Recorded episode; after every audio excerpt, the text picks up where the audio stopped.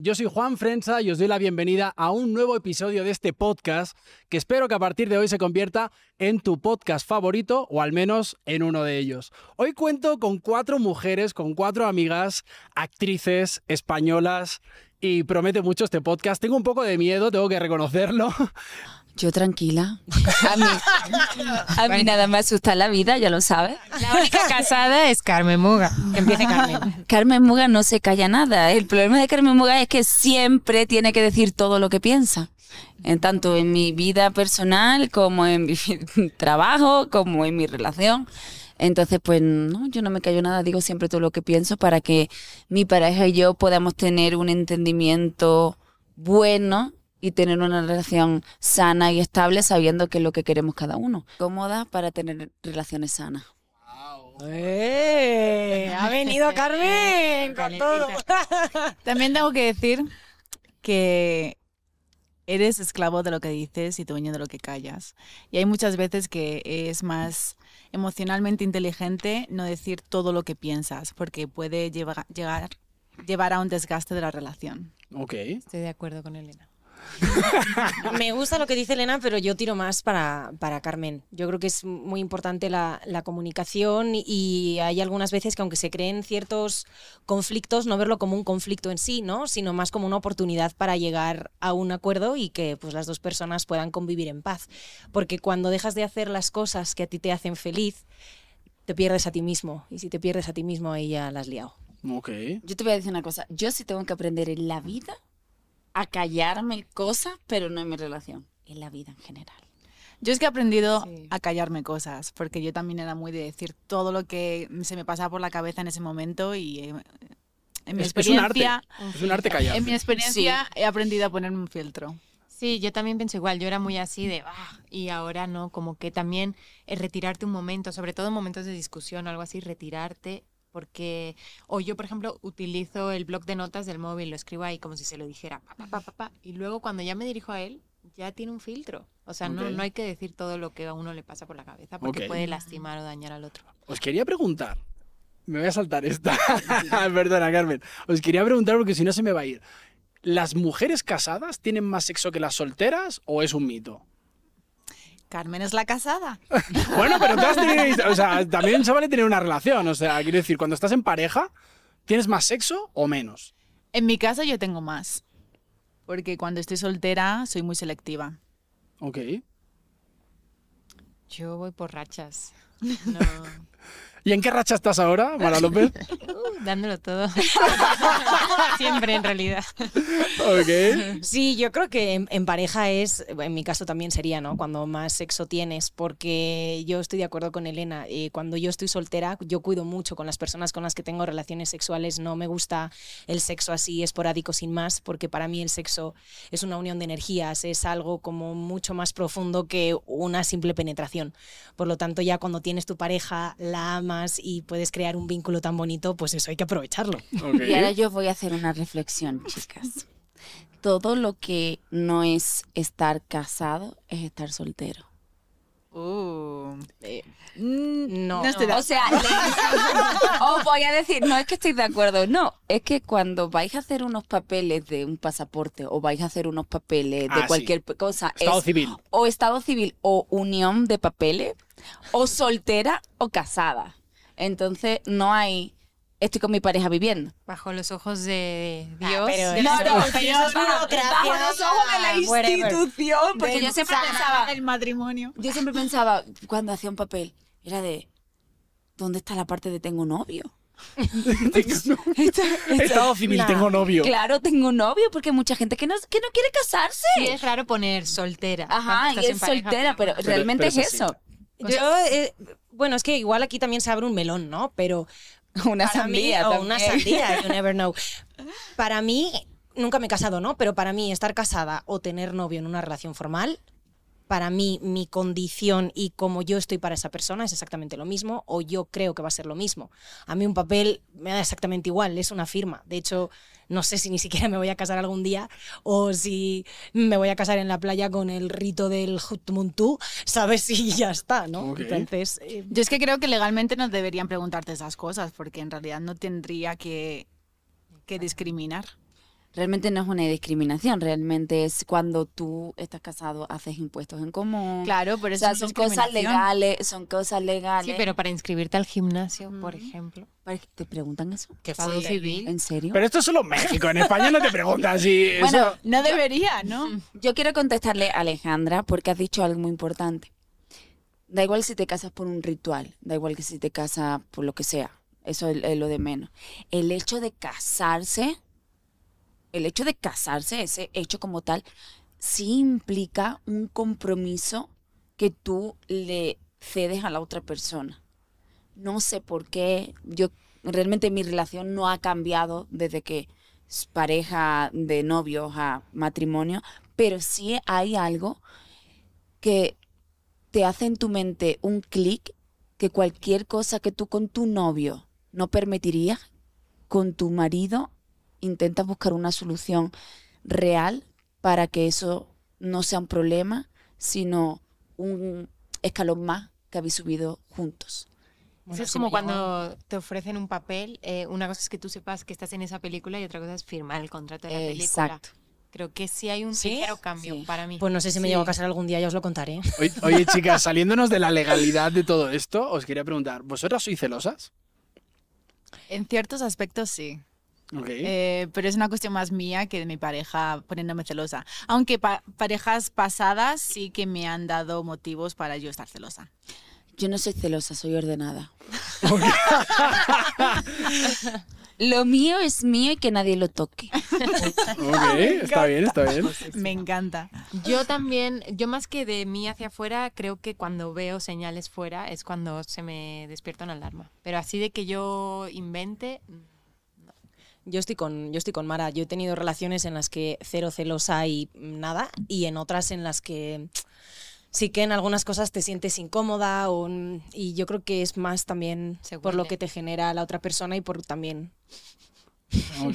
Sí. Oye, hablando de celos, ¿alguna vez habéis mirado el teléfono de vuestras parejas o exparejas en el pasado sin su consentimiento? no. Por supuesto que sí.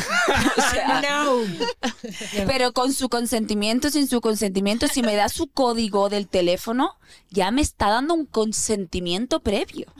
O sea, si tú a mí me das el código, es para decirme, mira el teléfono cuando quieras. Entonces ya hay un consentimiento Ok, predicho. Ok. Yo Eso, cuando por lo he- ejemplo, da muchísima confianza, ¿eh? también hay que decirlo. Sí. Ok. Yo cuando lo he hecho ha sido porque sabía que iba a encontrar y efectivamente encontré. El que busca encuentra. Sí. Ok. yo creo que hay que respetar la privacidad de la persona, pero yo no tengo ningún problema en preguntarle, oye, ¿me puedes enseñar esto? O, pero, o agarrar el teléfono, pero delante de él. Prefiero eso que a escondidas. Ok. Aprovechando que te tengo aquí directamente, Mara, eh, en el hecho de, de tú tener pareja, ¿tú puedes ir por la calle y mirar a otros hombres o una se tiene que privar de mirarlos? No, eh, bueno, depende de la persona. A mí me parece que es algo que uno se tiene como que quedar para sí mismo, porque para que yo voy a incomodar a mi pareja diciéndole, sí le puedo decir de repente, mira qué chica más guapa, pero de un chico me parece incómodo. Yo prefiero reservármelo para mí.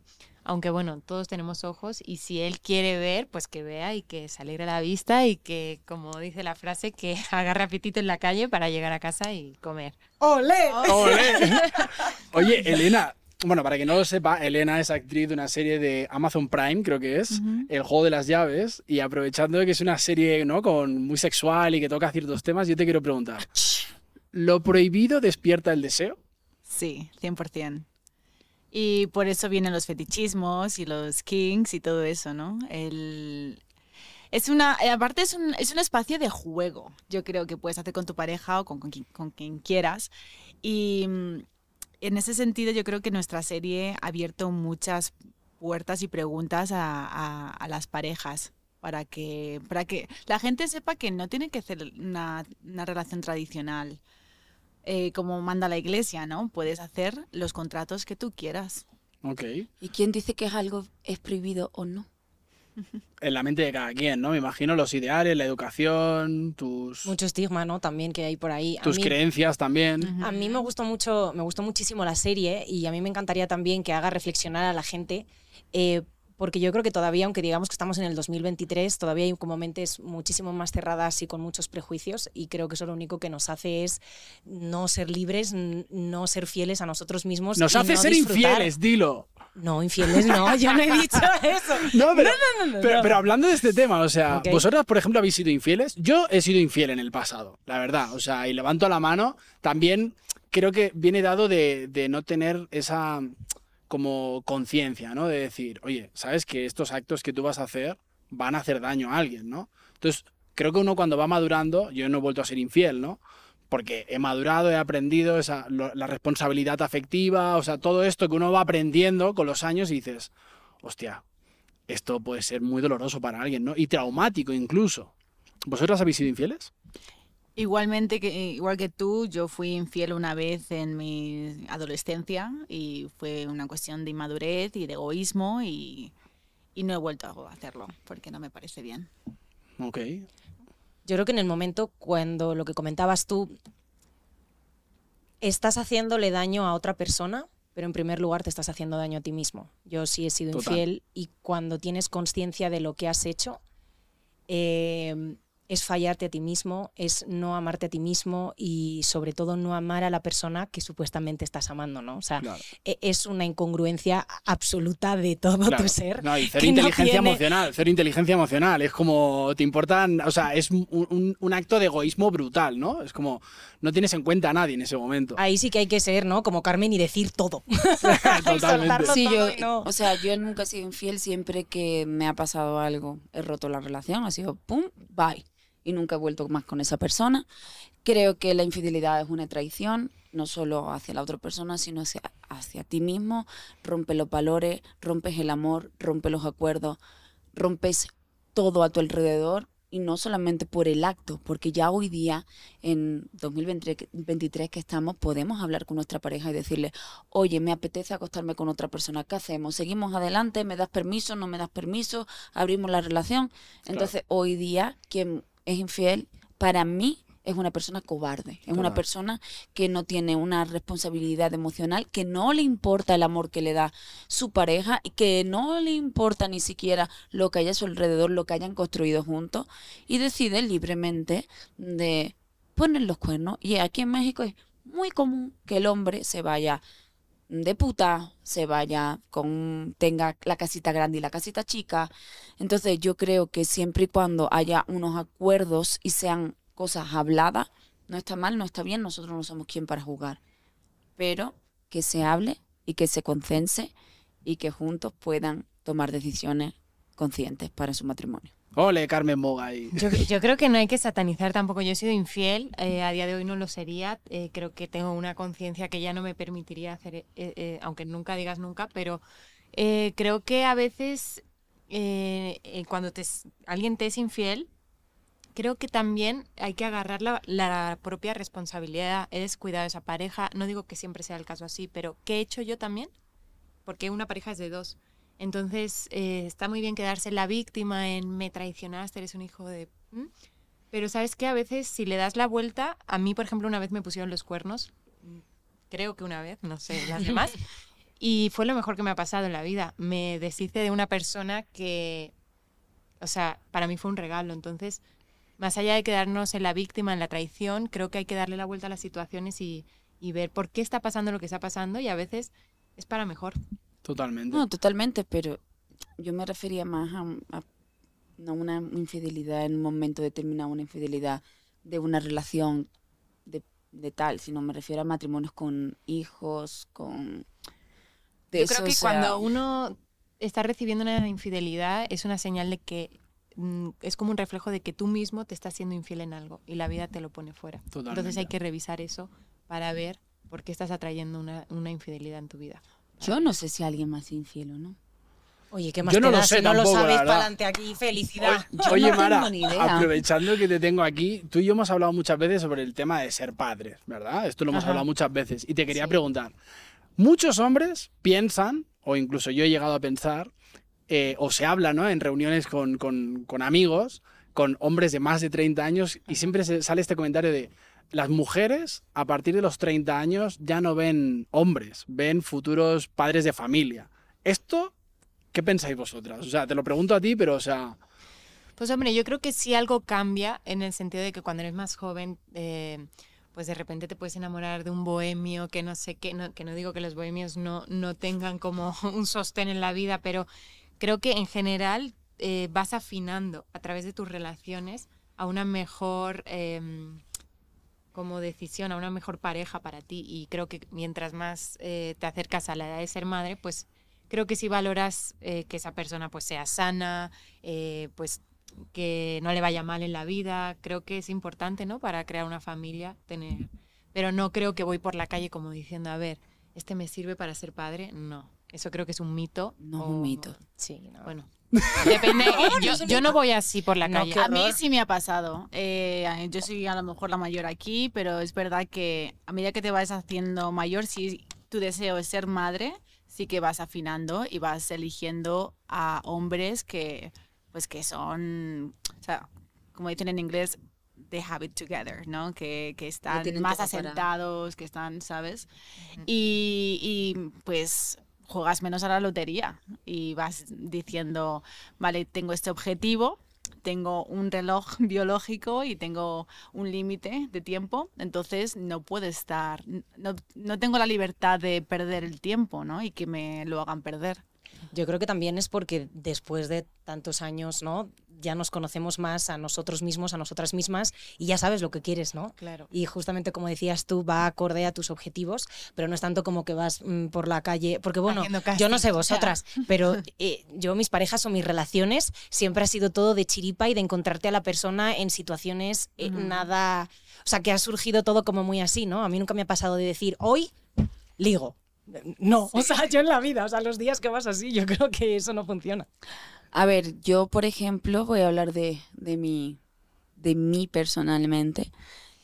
Porque yo sí, yo tuve una relación muy larga antes de, de Raúl, en la cual teníamos planes futuros, tal, por circunstancias de la vida, la situación se terminó y yo dije, mi siguiente novio va a ser el padre, para- va a ser el padre de mis hijos. Yo lo tenía clarísimo.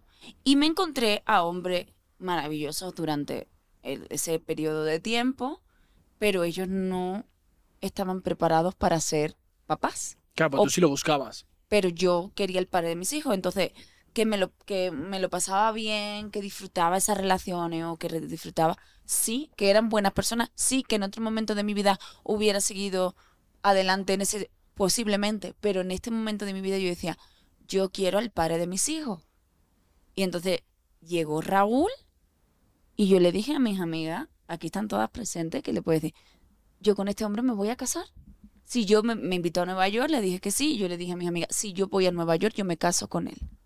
Porque yo sabía que él era el padre de mis hijos, que era la persona adecuada e indicada para que fuera el padre de mis hijos. Entonces, en mi caso, yo sí te puedo decir que yo sí estaba buscando el padre de mis hijos, porque ya tenía 28 años. Eh, yo quiero ser mamá desde muy joven. No había sido mamá porque obviamente no había tenido la persona indicada para, para ello, pero sí yo estaba buscando el padre de mis hijos. con- Lo tenías claro. lo tenía claro. casting. Yo Hizo casting, hizo Yo creo que eso no nos ayuda a las mujeres porque es una presión, em, sí, hay que tener en cuenta, ¿no? Lo que tú dices, afinar qué quiero yo y que estar con una persona que quiera las mismas cosas, ¿no? Si alguien quiere andar de gira por el mundo y tú quieres ser mamá, pues a ver cómo lo hacéis. Pero creo que hay que vivir más en el presente porque ah, esas ideas de hay que ser madre ya o no ayudan para nada. No, a lo totalmente que no. Claro, hay mucha presión social, ¿no? Hay mucha presión, o Sí. sea, yo cuando me vienen ideas de... Me, me da ansiedad, me Pero, la presión social también es para los hombres. Yo, por ejemplo, que he Sí, querido por ser padre siempre, que hasta le he escrito libros a mis futuras hijas con nombre y todo, que puede ser hasta muy creepy a- dependiendo a quién se lo cuentes. También yo de repente digo, voy a cumplir 33, sigo sin ser padre.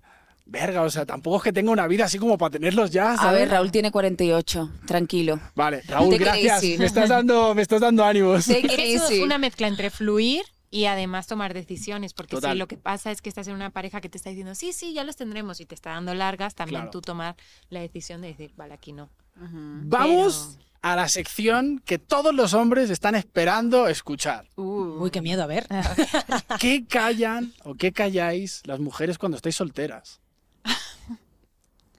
Ay, pues sí, muy, muy- ahí sí que, ahí sí que te callas, güey. Ahí sí que te callas, te callas un montón de cosas. Sí. Sí. Cuando estás soltera, de repente el típico flipado que viene, ay, porque yo, porque ay, me encanta, es hermosa, que no sé qué, dices tú. ¿De dónde has salido este flipado de la vida? ¿Por qué me tengo que tomar un café con este tipo, por Dios santo? Ya que acabe el tiempo. Ay, no me tengo que ir. Ah, te veo mañana, papá. No, obvio no, capullo. O sea, Sí, Bueno, eso, ¿qué? eso no me ha pasado, ¿eh? No, a mí sí me ha pasado. O sea, Sí, estás, mucho haciendo- flipado suelto. estás eh, conociendo a alguien y, y ves cosas y dices, ¿para qué me voy a meter en este berenjenal y decirle que es idiota? exacto. Mejor Directamente me callo y no, me, no te vuelvo O a sea, ver. ¿hab- ya ¿habéis tenido citas donde habéis llegado y habéis dicho, me quiero ir Sí, y sí. le quiero decir algo y no se lo estoy diciendo? Sí, yo una vez que tuve que pagar unas botellas de vino donde no, yo no había bebido vino. Y porque tenía antibiótico, estaba tomando un antibiótico y el tipo se, se puso a beber vino, vino, vino. Y cuando llegó la cuenta, como yo soy muy de pago a, a medias, aunque en México la mujer muchas veces es invitada, a mí me gusta pagar mis cosas. Y cuando vi la cuenta dije, ostras, yo si me hubiera bebido las botellas de vino, hubiera dicho, oye, el vino lo pago yo, que me lo he tomado yo. Y no lo dijo. Y no se lo dije, pero ya no volví a quedar con él. Ok. ¿Tú, Alejandra? Pues ahora mismo así no recuerdo ninguna en concreto, pero sí es cierto. Ahora que habéis empezado a hablar, sí que, sí que he caído, ¿no? Porque no merece la pena. O sea, no es lo mismo cuando estás en pareja que quieres construir algo que cuando estás conociendo a alguien y tampoco lo conoces mucho. Yo creo que tenemos menos paciencia, ¿no? Yo creo que no tienes ninguna. O sea, yo de repente a mí, o sea, nunca había estado soltera, la verdad. La primera vez que estuve soltera, eh, de- justo antes de, de- de Raúl. Y, y pues sí, a mí me, me gustaba conocer a gente, ¿no? De tomar un café, tomar un café. Chicos, tomar un café no significa te quiero coger. Significa quiero tomar un café contigo y platicar. Ni me quiero ir a tu casa, ni quiero mm, besarte, ni quiero hacer cosas raras contigo. Simplemente quiero tomar un café y tener una conversación. Claro. O sea, Es- Interpretamos las señales como nos da la gana. Sí. Es O que sea- yo creo que eso es compli- o sea, también es complicado porque cuando, eh, ¿no? cuando tratas de quedar con alguien, de esto, esto me río porque lo, justamente lo estábamos hablando con unos amigos, es como en plan de, no, bueno, es que le he dicho de, de tomar un café, pero yo creo que es algo más. Digo, no, a ver, digo, bueno, pero entonces eso sería igual un vino por la noche, porque como tal. Y el otro era en plan de, no, bueno, pero igual si es una cena. Y luego, claro, cada uno pensaba una cosa diferente y es como, ¿por qué nos rayamos tanto? Porque estamos suponiendo. Exacto. La- qué hay te que voy a decir yo, para, para que lo sepáis. Cuando un hombre te dice, ven a mi casa y vemos una peli, ahí está el mensaje claro. Ajá. Todo lo que no sea ven a mi casa y ven una peli, teóricamente no tiene por qué haber. O sea, la intención yo creo que por parte de muchísimos siempre está. El problema es que pagamos justos por pecadores. Es decir, los que no vamos de ese palo, al final somos juzgados con la misma vara. Y eso es donde te puedes perder a un hombre que vale la pena si vienes de ocho citas con, esa, con ese mismo feeling y no tienes la capacidad de sentarte neutralmente de nuevo delante de alguien que a veces es aburrido y cansa. Pero ¿y por qué no somos honestos desde el principio? Es decir, si quiero ir mm, a coger contigo, te digo, voy a quiero ir a coger contigo de una manera un poco bonita, pero lo dices. No ¿Cómo lo diría de una peli. manera bonita Alejandra Andreu? Ay, no voy a decir que luego se me van a copiar. No, pero no, pero en serio, o sea, ¿por qué no somos más claros? Es que Es a un veces juego, es uno un no sabe lo que quiere. A mí me gusta porque he visto una foto y digo, ah, qué mono, pero luego lo veo en persona y se pone a hablar y digo, madre mía. Sí, Eh, entonces, no hay como que un café sirve para ver si sí, si no, si está loco Sí. perdido. Termómetro. ¿no? El café y- es el No, no, termómetro. chicas, os voy a hacer una pregunta. ¿No os ha pasado de repente? Nosotras somos en España de, oye, vamos a tomar un café, Juan, vamos a comer. Es de dos personas que van a comer tal, no sé qué.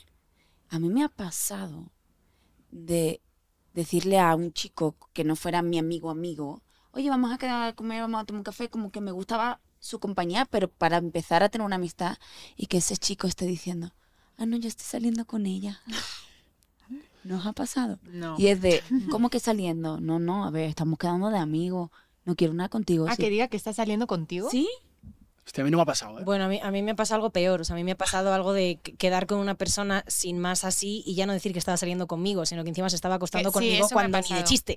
No, a mí me han dicho varios que se han acostado conmigo y no se han acostado Ajá. conmigo. Sí, bueno, sí, si estáis viendo este vídeo, que sepáis que... ¿Quieres decir los nombres, Mara? No, pero ganas tengo porque... Oye, un- una cosa.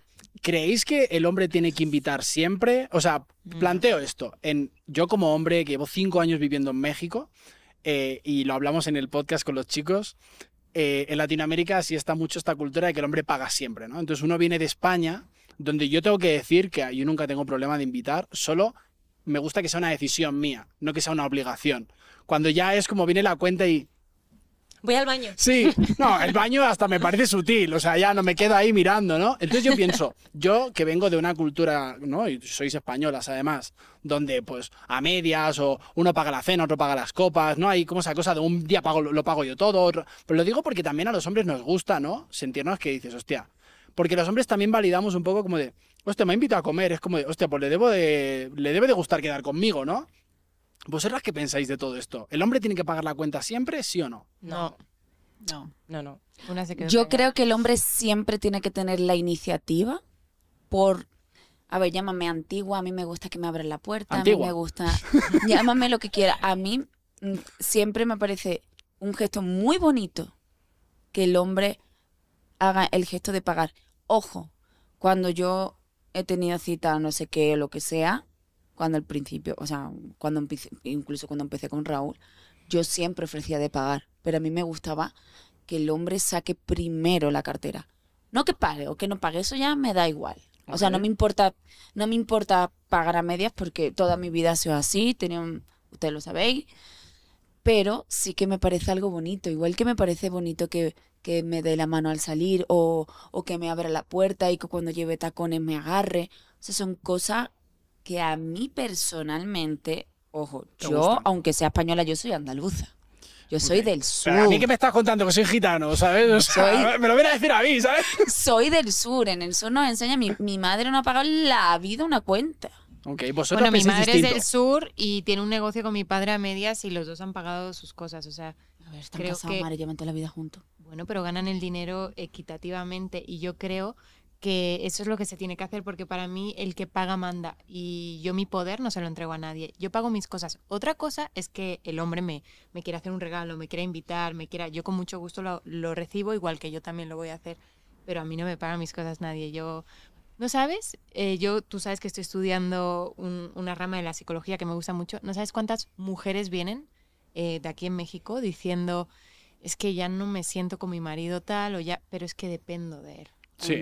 Y están atrapadas. Y- no quiero razón. verme en esa situación. Porque No, yo, no, como coach, en, en- en las sesiones me veo en esa situación, porque yo lo que más tengo son mujeres, ¿no? En mis, en mis sesiones, entonces yo digo, wow, o sea, yo hasta- ahí estoy hasta ensayando como hombre, ¿no? El, el ver la situación de decir, claro, has cedido todo el poder y, no, y, y no- y ven que no se pueden mover de lugar solo por el hecho económico, ¿no? Claro, qué pena que no quieren estar ahí, lo están porque dependen. Eh, A mí me parece tristísimo. Yo creo que eso ya es otra Y cosa más fuerte. Pasa muchísimo y más aquí en Sí, México. pero pasa. y- Eso ya, Yo- sí, por eso sí que no se puede no. permitir. Por salirnos de este tema y no, no ponernos muy deep, porque si no nos podemos ir a, a lugares muy oscuros, vamos a, a, a con una pregunta a refrescar esto.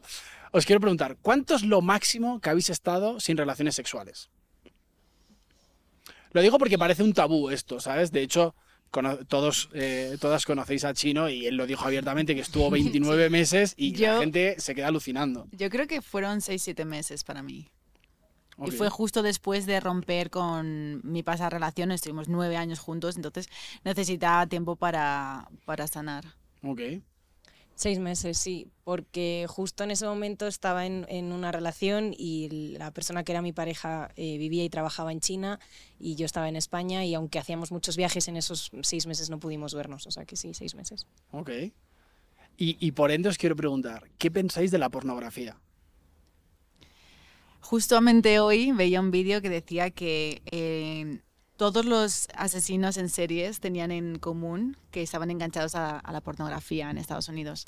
Entonces, em, por una parte, está bien en el sentido de que, pues, no sé, de la liberación sexual, pero por otra parte, cómo se... La imagen que da de las mujeres y de cómo debería ser el sexo es totalmente ficticia. Es como una película de Disney en sexo. Ok. Ajá, sí, yo creo que ahora la, los jóvenes de hoy en día aprenden a tener relaciones sexuales mediante el porno y no, eso no funciona así. O sea, el porno creo que puede ser muy divertido, creo que puede ser una manera, eh, pues de excitación padre, lo que siento que todo en exceso es malo. Entonces el porno en exceso es malo. Es malo tanto mentalmente, es malo para la juventud hoy día, que yo, o sea, está muy bien la liberación sexual, pero creo que los jóvenes de hoy en día se, se les está se les está pasando el arroz de, de- pero ya a caldo, güey. O sea, O sea, hay, hay un punto como que la pornografía hoy en día no está educando. ¿Estáis de acuerdo? es que yo creo A mí es que no me... una maestra mía de arraigo sexual me explicaba que cuando uno conoce su verdadera y, y propia sexualidad, tiene que ir conociéndose, viendo dónde le gusta, dónde no. Si tú te pones una peli porno, pa, te masturbas en dos minutos y te vienes, como dicen aquí, eh, no estás conectando contigo y con tu verdadera sexualidad. Estás teniendo un, no sé cómo llamarlo. Una como- escapada rápida. Sí, ¿no? entonces es un desfogue rápido. Y hacerlo una vez porque lo necesitas, ok, pero esta gente que está enganchada al porno a mí me, me Y da so- lástima. Y sobre todo porque la mayoría, seguramente el 99% del porno está hecho desde la, la visión masculina. Entonces, eh, no, nos- no plantea que nos puede gustar a las mujeres o cómo satisfacer a una mujer o cómo es un orgasmo de verdad, ¿no? Entonces, en ese sentido, es, es- no es una, una buena escuela. ¿cómo es un orgasmo de verdad, Elena? Y yo quiero decir algo, los orgasmos son responsabilidad propia, que muchas veces Sí. decimos, es que no me hace que, que me corra o no hace... No, no, no, amiga. Tú, por eso es at- eh, el tocarte y descubrir tu propia sexualidad, porque eso es tuyo, no puedes eh, echar la responsabilidad fuera. Ahí voy a decir Sí, dos cosas. pero hay compañeros que son Hombre, egoístas. Hay compañeros que son egoístas. Yo no he compartido Total. con ellos el espacio, pero me imagino que va a haber muchas, o sea, muchos hombres egoístas. Primero, punto número uno. Mira, con eso que dice Mara, nos, os podéis relajar alguno que otro. Pero por otro lado, has tocado un tema que quería preguntaros. ¿Vosotras os masturbáis actualmente? Sí. Yo no. Las que sí. O sea, me masturbo cuando, pues, cuando estoy con mi pareja. No, no, pero digo en pero solitario. no- no en Hombre, solitario. si a lo mejor estás trabajando, filmando fuera en un viaje, pues puede ser que sí, pero Ok. Es que yo no hay, o sea, hay rachas que sí, hay momentos en los que no, o sea, es que depende, Ok. depende mucho. Elena, como- Elena, tú que has dicho que Mara. sí. o Yo me sea, masturbo casi todas las semanas. ok. aparte de tener sexo con mi pareja. Y además estadísticamente está demostrado que una mujer que tiene orgasmos propios tiene una, ¿sabes? Su, su, su, su opinión de, su vida sexual en pareja aumenta. Totalmente. Es que yo coincido contigo, porque está mal visto eso. Yo, yo también me masturbo, lo sabe mi pareja. Se- siempre es, es se masturba. Sí, y lo digo abiertamente porque es un tabú, parece Sí, que es claro, malo, no ¿sabes? O sea, yo tengo relaciones maravillosas con mi pareja, eh, sexuales, eh, pero hay veces donde estoy solo o estoy pues filmando fuera o vuelvo del gimnasio y ya no vuelvo hasta la noche y digo, es que me apetece ahora. Ah, bueno, ¿sabes? pero entonces Sí. porque tu pareja no está contigo en ese Claro. momento. Está es trabajando. de tiempos. Sí. Claro, eh, no obviamente. tiempo, yo pero- si estoy todo el día con mi pareja, pues me masturbo con él, no me voy a masturbar sola. ¿Me entiendes? Ahora si está él fuera o tal, eso son cosas diferentes. Es que Sí, claro. o sea, si tu pareja está en el sofá, no te vas a meter en el baño tú. No, Bueno, esa no, eso- esa no, no, esa no, eso- esa- eso eso ya me parece locura.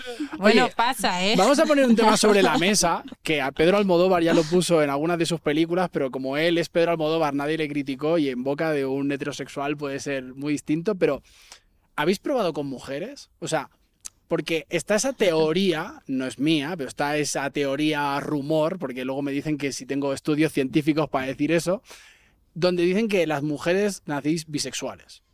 No, perdona. Es cultural. Todos nacemos Sí. bisexuales. Todos. Cuando somos niños no sabemos. Nos gusta, eh, nos gusta o no nos gusta, no sabemos diferenciar. Y hay un punto, pero hay un punto, y aquí me gustaría escucharte a ti, Elena. ¿Crees que la, por, por lo social y por los tabús que tenemos los hombres y tal, las mujeres acaban probando en un porcentaje muy alto con mujeres? Pero es una cuestión de que nosotras socialmente tenemos más libertad emocional. Entonces, eh, cuando estamos con otras mujeres y al final pues pasa algo sexual, eh, para nosotras no supone un, no sé, eh, mentalmente nos- no nos castigamos tanto. Pero, por ejemplo, mi novio dice, ¿sabes? Cualquier cosa que es así un poquito mm, íntima entre, entre hombres ya, ya es gay, ¿no? Entonces es como que no, eso no. Y, y nosotras entre nosotras no tenemos ese, esa limitación. Hay más juego, yo creo. A mí me ha pasado, por ejemplo, con Chino, que lo conocéis, es, es mi hermano, o sea, tenemos una amistad donde nos hemos subido mil stories de te amo, con corazones, siempre haciendo proyectos juntos y tal, y todo el mundo a día de hoy sigue pensando, y mira que lo hemos dicho en un montón de vídeos, de no somos pareja, pero bueno, que si, lo fue, si nos diera por tener eh, fiestas erótico-festivas en nuestra casa la intimidad, a nadie le importaría, ¿no? Es como de, oye, ¿qué pasa? ¿Sabes? O sea, porque, porque tenemos ese como, nos hemos creído que tenemos el derecho a opinar constantemente de la vida de los demás, ¿no? Es como, y además libremente, y es como de, Exacto. ¿por qué? ¿Sabes? O sea, Yo te voy a decir una cosa, o sea, perdóname. Eh, toda mi vida en España, yo me he dado picos cuando con mis amigas. En, o sea, hola, ¿cómo estás? Picos son besos Picos. así, sin lengua. Aquí, o, o a lo mejor viene un tío súper pesado, tal, no sé qué. Ah, no somos novios, le das un beso. Yo me acuerdo aquí con una amiga, estábamos en Terraza Toledo, había un, un tipo súper mega pesado. Digo, no, es que es mi novia. Fui a darle un pico y me dice, ¿qué haces? Y me quedé con cara de estúpida, de decir, ay, perdóname. O sea, para mí, para mí como es si le doy un beso a, a la pared, ¿me entiendes? Como no tengo... O sea, ¿pero tú has probado con mujeres? no, Ok. porque no me no me llama la atención un chochito, la verdad. A mí me, a mí me, me llama la atención pues lo que tienen los hombres allá abajo Ok, y, con- bien. contra más mejor. ¿Alguna ha probado? No, yo no. ¿Nadie? Yo, esta- yo también. ¿Sí? ¿Y qué tal? Es que yo justo lo que dice Elena, creo que no nos etiquetamos, que digo, mm, como al igual que puedo comer, no sé, caviar un día y no por eso soy millonaria, lo como todos los días. Quiero decir, juego a esto, lo he probado, me ha surgido así y no por eso soy lesbiana. Eh, de hecho, a mí me gustan los hombres, pero me la he pasado muy bien, la verdad. Ok. Sí, opino igual. Y yo sí me considero Ha sido muy divertido. O sea, ¿tú eres bisexual? Sí, me uh, tengo una amiga bisexual. Ok. No, pero es que yo pienso que, ah, bueno, a mí me gustan las personas. Es verdad que normalmente me gustan más los hombres, pero sí, no tendría ningún tipo de problema en enamorarme de una mujer, si así sucede. Ok. Sabes que ese vídeo se va a hacer muy viral, ¿verdad, Mara? ¿Poco? Te van a, a llover Tú ofertas. sabes que yo con las chicas sí ligo, sí, ligo, Sí, sí, sí, pero, sí. pero yo ahora estoy comprometida. Bueno, eh, vamos a cambiar de tercio, por así decirlo. Y hay un tema que tenía muchísimas ganas de hablar con vosotras, que es el tema de vivir lejos de casa. Eh, pues nosotros somos de España, vosotras, y llevamos ya muchos años. Sé que Elena también has vivido en, en Los Ángeles. Quería preguntaros, ¿qué precios paga uno por el hecho de vivir tan lejos de casa? Yo, bueno, la, situación en la que me estoy encontrando ahora, porque yo también he estado muchos años entre Japón, China y, y España, pero siempre estaba seis meses allí y luego volvía a Madrid, ¿no? Como que mi, mi base estaba en Madrid. Por lo tanto, aunque yo sí vivía fuera y yo pensaba que sí tenía el feeling y la experiencia, ahora estando en México, que realmente estoy aquí basada aquí, que mi casa está aquí, sí que me estoy empezando a encontrar diferente. Llevo aquí ya como un año y medio y justamente lo estaba hablando con otras amigas que viven en el extranjero, ¿no? De, de ese punto de que ahora mismo me siento que no soy de ningún lado, porque vuelvo a Madrid y sí es mi ciudad, aunque yo sea de Zaragoza, pero he vivido ahí la mayor parte de mi vida, pero luego vengo aquí y sí me siento más de aquí, pero no me siento de aquí. Entonces eh, eh, llega un punto en el que como que estoy de todos patria, los sitios y no soy de ninguno, cuando para mí como que mi país, mi esencia, mi energía, mi cultura formaba una parte muy importante de mí y ahora me estoy dando cuenta que es hermoso porque me siento de todos los sitios, ¿no? Y hay muchas cosas a nivel de la cultura asiática que me fascinan y, y que abogo con ello, pero también de la española, pero estoy conociendo la mexicana. Pero luego a la vez es raro porque es como que tu, tu identidad está desdibujada. No sé, a vosotras cómo os pasa. Sí, me pasa igual y aparte es, es, es- para mí el trabajo es encontrar mi centro y enraizarme dentro de mí porque fuera no tengo nada fijo, ¿no? Entonces voy a España, me lo paso muy bien, veo a mi familia, pero después de dos semanas ya no me siento parte de, de, de allí, ¿no? Es como, bueno, pues me quiero volver a casa, pero ¿qué es casa, no? Sí, yo creo que el precio a pagar a veces de la libertad es la soledad. Y claro, yo eh, lo que más echo de menos es a mi familia, a mis sobrinos sobre todo, ¿no? El cambio que dan y a mis padres cuando llegas, pues no es lo mismo ver el cambio diario que verlo de un año tras año o meses. Entonces ese es mi precio a pagar. Pero bueno, yo sí me siento española, soy de Mallorca, viviendo en México. O sea, me encanta México, me parece un gran país. Pero muchas veces que me dicen, ¿estás en México? No, no, perdón. Yo soy española y estas son mis costumbres y vivo aquí, me adapto aquí, pero no voy a ser mexicana. Soy española Claro. y lo respeto y lo mantengo. Pues yo salí de mi casa con 14 años. Me, fui a- me metieron en un internado. Pues buena. Por rebelde, Por buena. rebelde, Carmen. Eh, llevo, mm, o sea, me fui a Madrid muy joven, yo estuve ocho años en Madrid, ahora llevo cinco años aquí, aquí he hecho mi vida, yo me siento muy feliz en México. México me ha dado todo, absolutamente todo lo que mm, quiero y necesito en mi vida. Obviamente, echo mucho de menos España, echo mucho de menos mi familia. Yo ahora voy a ser tita, pues tengo que ir, ¿no? Va a ser difícil, pues, no ver a mi sobrino crecer. Pasan cosas en mi vida que no estoy allí, pero hoy día con las llamadas, videollamadas, estamos todos muy cerca. Eh, realmente creo que cuando tienes un sueño y realmente quieres cumplir tu sueño, te ciega te cegas completamente y no hay absolutamente nada, nada que te pueda impedir alcanzar tu sueño cuando realmente lo quieres conseguir. En mi caso, mi, mi- mi sueño es ser actriz Y- y, y- y ser una actriz conocida, no, no famosa, conocida por mi trabajo, por lo que, por lo que aporto. Y entonces si tengo que sacrificar todo lo que he sacrificado por conseguirlo, me siento orgullosa de ello y a la misma vez hago que mi familia se sienta orgullosa de mí. Claro. Hay, hay, hay dos cosas que toda persona que vive fuera de casa creo que va a estar de acuerdo. Esto no es una colaboración pagada, pero benditas llamadas de WhatsApp. O sea, eso es creo que el mejor invento que ha habido. Porque yo me, yo me imagino haber nacido hace 50 años y vivir en México y decir, ¿cartas? O sea, no jodas. O sea, hubiera sido complicado. Y la otra, y esto solamente aplica si eres español, lo que más echa de menos un español fuera de, de- de- de España El es el Mercadona. Es el Mercadona. O sea, Mercadona. de verdad. O sea, y con todos mis respetos a todas las marcas. Con todos mis respetos a todas las favor, que marcas. abran un Mercadona en México. por O sea, favor. sí, sí, No mo- por los precios. Y con los mismos precios, porque Ikea Ay, lo han sí. abierto aquí, pero a otros precios. O sea, de verdad, y eso tiene que ver, ya no decimos Mercadona porque es lo que más consumimos, eh, pero es el tema de la comida.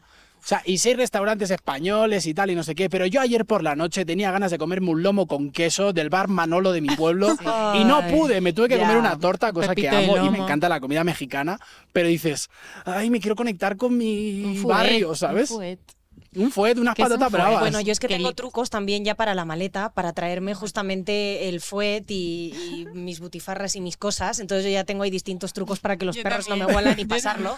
Y aparte, lo que comentabas del Ikea, que justamente mis padres se reían conmigo porque me decían, Alejandra, ¿de verdad te vas a llevar en la maleta el flexo, la bombilla y la tabla pequeña de, de planchar de Ikea? Y digo, pues claro que sí. He Digo, hecho. porque la tabla de planchar pequeña del Ikea, si no me equivoco, creo que son 7 euros con 90 y aquí vas a cualquier supermercado normal y una puñetera planta, o sea, tabla de planchar, son casi 50 pavos, señoras y señores. Es carísimo. No puede ser. Dicen, México es baratísimo. No, no, a mí- No, y los muebles es- son no. carísimos. Muy. Sí, sí. Bueno, yo creo que cada quien tiene como sus, ¿no? En cada país tenemos nuestras cosas que son baratas para la gente que vivimos ahí y cuando te vas fuera pues hay otras cosas baratas que son, cosas que igual tú no quieres. A ver, México tiene una inflación ahora mismo que los restaurantes parece que yo no sé que si te dan oro el, eh, en los En platos, pero el alcohol.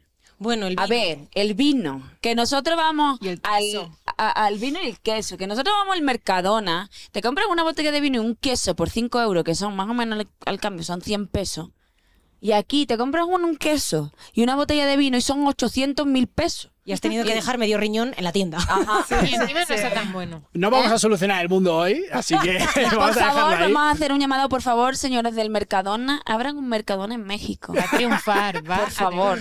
Eso, eso es una colaboración no pagada, ¿eh? Así que si se hace viral, Por favor, que nos paguen los de. Mercadona en este, el próximo podcast. Chicas, yo tengo la teoría de que las adversidades forman tu carácter. Entonces yo os pregunto, ¿qué adversidad o qué evento habéis pasado viviendo fuera de casa que habéis dicho? Sé que nos podemos ir a lugares muy, muy, muy largos, entonces como si me podéis resumir algún momento que digas, pasé esto y esto fue una de las cosas que más han formado mi carácter en los últimos años. Yo solamente te voy a contestar alguna pregunta. ¿Cómo es mi carácter, Juan? Bueno, yo, yo tengo que decirte que creo que, bueno, creo no, para mí has cambiado muchísimo creo que ambos hemos estado en un proceso similar, eh, siendo distintos. A ver, Juan, lo que pasa es que ya somos amigos, ya me conocí, ya me he abierto como yo soy. Pero ¿cómo es mi carácter realmente al principio así? Muy fuerte. Pues entonces ya te he contestado cuántas adversidades he tenido. Has tenido un poco las mismas que yo, o sea. te- Muchas. Te, entiendo. Muchas. Elena. Sí, yo tengo que contar que mm, cuando yo me fui por primera vez de, a vivir a, a Estados Unidos en el 2016, pues tenían pues mi dinerito ahorrado, ¿no? Entonces, dos meses antes de irme, Hacienda me quitó todo el dinero. Además, fue justamente la cantidad que tenía ahorrada, eran como siete mil y pico euros. Y no me, eso no me impidió irme a Estados Unidos y me fui con literal 20 euros en la cuenta. Wow. Entonces llegué a Estados Unidos con nada de dinero y me dije a mí misma, va a ser épico. Y no estoy donde quiero, donde quiero estar todavía, pero estoy, estoy ahí. Ok. Mara. Pues adversidades, pues todos hemos sufrido. Yo, mm, por ejemplo, aquí en México, algo que sí me. Los terremotos, ¿no? Los sismos, como que de repente te hacen cuestionarte, oye, ¿qué hago aquí? Me voy a mi casa mejor. Porque...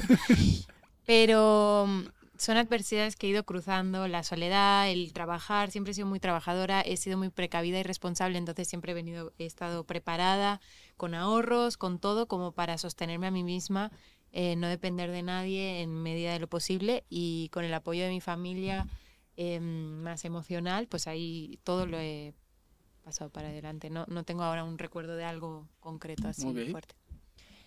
Eh, yo no sé, o sea, no sé exactamente qué responder, pero sí que ahora mismo tengo un nudo en la garganta y estoy tratando de observar y... Uy, es que mi padre falleció cuando yo estaba en China. Uy, no, esperaba ponerme así. Tranquila. Em, yo creo que el hecho de, de amarte a ti mismo y de ser individual, o sea, que, que tú contigo misma estés en tu eje, estés en tu centro, te ames y estés a gusto contigo misma, ¿no? Y que... Y eso también es un poco lo que respondía Elena, ¿no? O sea, a, lo que yo había dicho de no sabes dónde estás, ok, ¿qué más da dónde estés? Pero tú estás contigo, ¿no? Y es justamente también lo que estoy trabajando ahora. Y aunque para mí mi familia es súper importante, eh, mi madre y Mariano, pero no sé.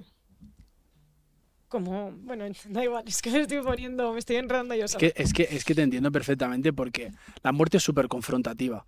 Yo uno de los eventos más traumáticos que he vivido eh, fue el año pasado cuando murió mi mejor amiga, que también había sido mi pareja en el pasado. Y para mí fue un... ¿Cómo? O sea, me pilla... O sea, mira, me está dando, ¿no? O sea, me pillas a 10.000 kilómetros de casa, me acabo de enterar hoy, no tengo un vuelo para pillar ahora, no puedo llegar. O sea, no puedo llegar literalmente, no voy a llegar a la misa, no voy a llegar a- o sea, no hay manera. O sea, est- tardo Me 24 pasó horas. igual, pero con mi padre. ¿Qué te digo entonces, no? O sea, esos son pa- parte de los precios que uno paga de vivir tan lejos, de decir, no llego a tiempo. O sea, literalmente me gustaría llegar y eso es un poco, al menos en lo personal, el miedo de decir, cada vez que voy, digo que no quiero ir a España y voy a España y luego no me quiero volver, ¿no? Y digo, ¿cuándo va a ser el último vuelo que yo haga para Ay, España? calla, ¿sabes? por favor. O sea, de... Y luego no sé si os ha pasado que por eso es por lo que estoy como más emocional, que hay algunas veces que no sé si por nuestra educación o, la mía o Disney o lo que sea, es como que muchas veces echas el, el peso de tu felicidad en tu pareja o en otra persona. Y eso creo que es un error tremendo, ¿no?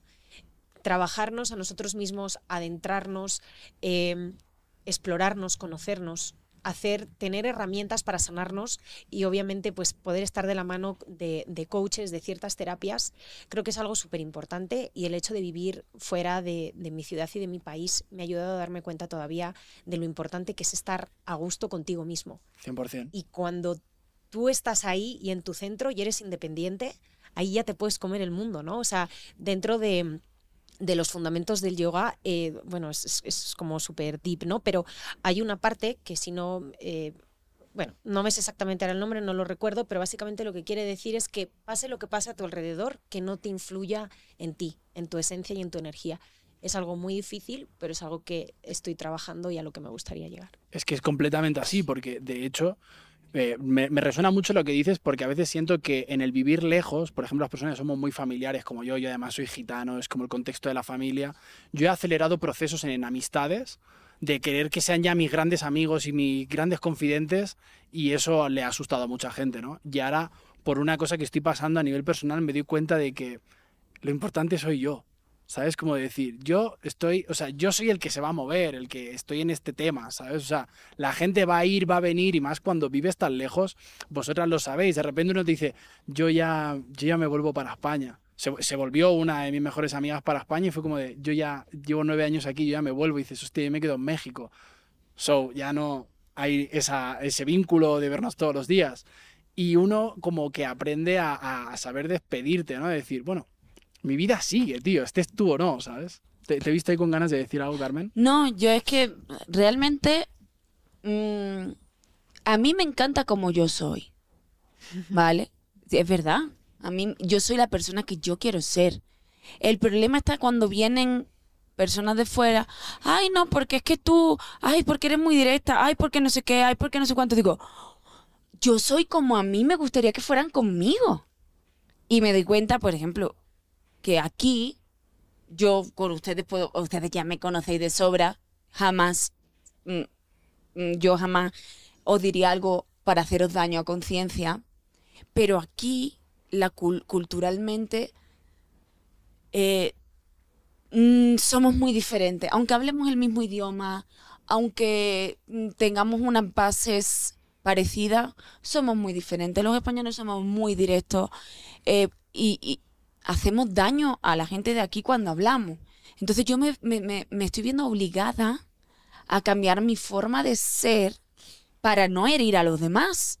Porque yo con ustedes obviamente no voy a herir porque sabéis perfectamente cómo soy y que lo que yo digo jamás va a ser para hacer daño. Entonces, en, en respuesta a lo que tú has dicho, no encontrar tu centro. A mí me encanta como soy, me encanta mi centro, me encanta mi forma de ser.